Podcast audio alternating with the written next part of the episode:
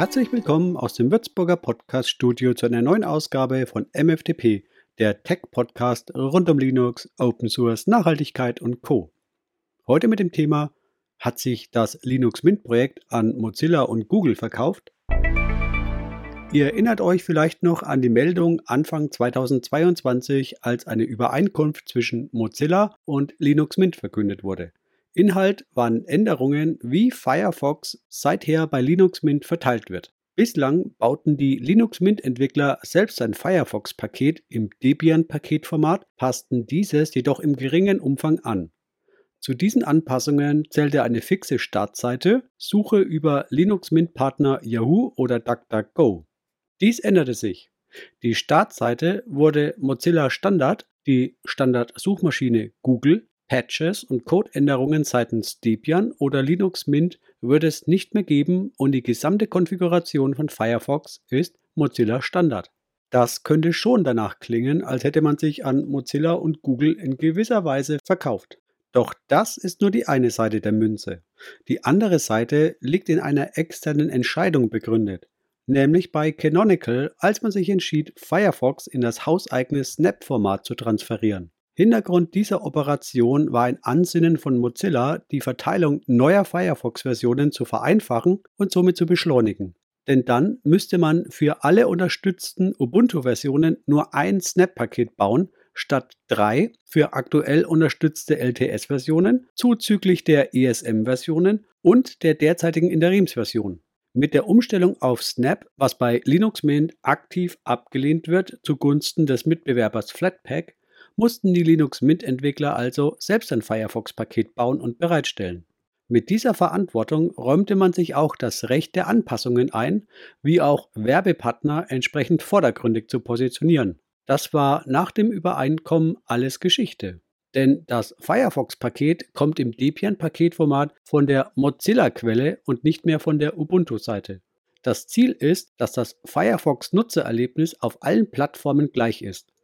Da Linux Mint jetzt keine kleine Linux-Distro ist, war es das Ansinnen von Mozilla, dass auch bei Linux Mint das gleiche Nutzererlebnis kommt wie bei anderen Linux-Distributionen, Windows oder Mac OS.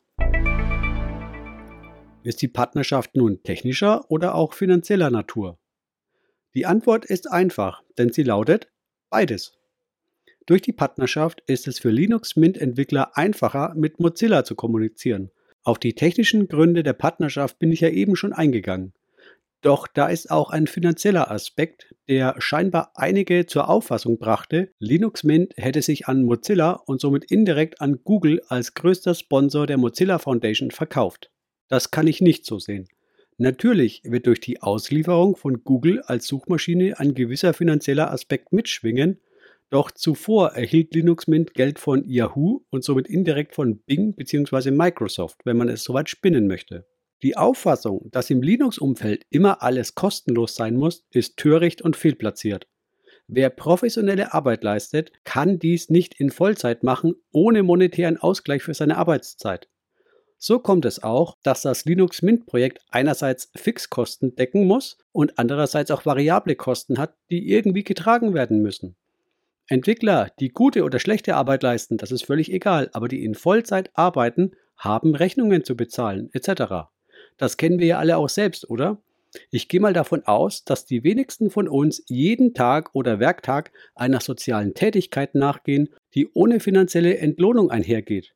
Wer das tut, Respekt und Hut ab. Aber die meisten können das nicht machen. So sollte man Verständnis dafür haben, dass die Entwickler von Linux Mint sich nicht nur auf die technische Entwicklung konzentrieren, sondern auch allgemein um das organische Wachstum des Projekts sich kümmern und Zukunftschancen ergreifen. Linux Mint finanziert sich über Spenden der Nutzer sowie über Sponsoring und durch die Einnahmen durch die Suchmaschine. Ein Zwang, Google als Suchmaschine in Firefox zu nutzen, ist nicht gegeben. Jeder kann eine Alternative in Firefox einstellen wie DuckDuckGo, Startpage, MetaGear oder Quant. Die meisten werden das halt aus Bequemlichkeit heraus nicht tun. So kann ich abschließend keinen Verkauf von Linux Mint an Mozilla oder Google erkennen. Ob es ethisch die beste Entscheidung war, sich auf Google einzulassen, mag streitbar sein. Doch ist Google hier anders einzustufen als Yahoo oder Bing? Also diese argumentative Grundlage kann ich nicht sehen. Weiter ist es Mozilla, die sich von Google mehrheitlich bezahlen lassen und entschieden haben, dass Google die Standardsuchmaschine in Firefox ist. Wäre dem nicht so, würde auch die Knete nicht in dem Maß fließen. Ist irgendwie eine logische Kausalkette. Linux Mint reicht dies dann letztlich nur durch, indem es durch die Partnerschaft mit Mozilla den Firefox-Browser nach deren Vorstellungen ohne eigene Anpassungen ausliefert. Resümieren lässt sich, dass das Abkommen clever war für Linux Mint. So kann Firefox weiterhin als Debian-Paket ausgeliefert werden und man musste auch nicht auf Flatpak ausweichen. Google und Yahoo dürften sich im Sinne des Datenschutzes nicht viel geben, daher ist der Wechsel von Yahoo zu Google keine Verschlechterung, sondern eher Status quo. Eine Anpassung von Firefox durch den Anwender ist weiterhin gegeben. So überwiegen die Vorteile die eventuellen Nachteile. Linux Mint ist weiterhin unabhängig und hat sich somit weder an Mozilla noch an Google verkauft. Wie seht ihr das? Wenn ihr dazu etwas zu sagen habt, dann könnt ihr das gerne in die Kommentare hineinschreiben, entweder auf YouTube, Odyssey oder auf meinem Blog.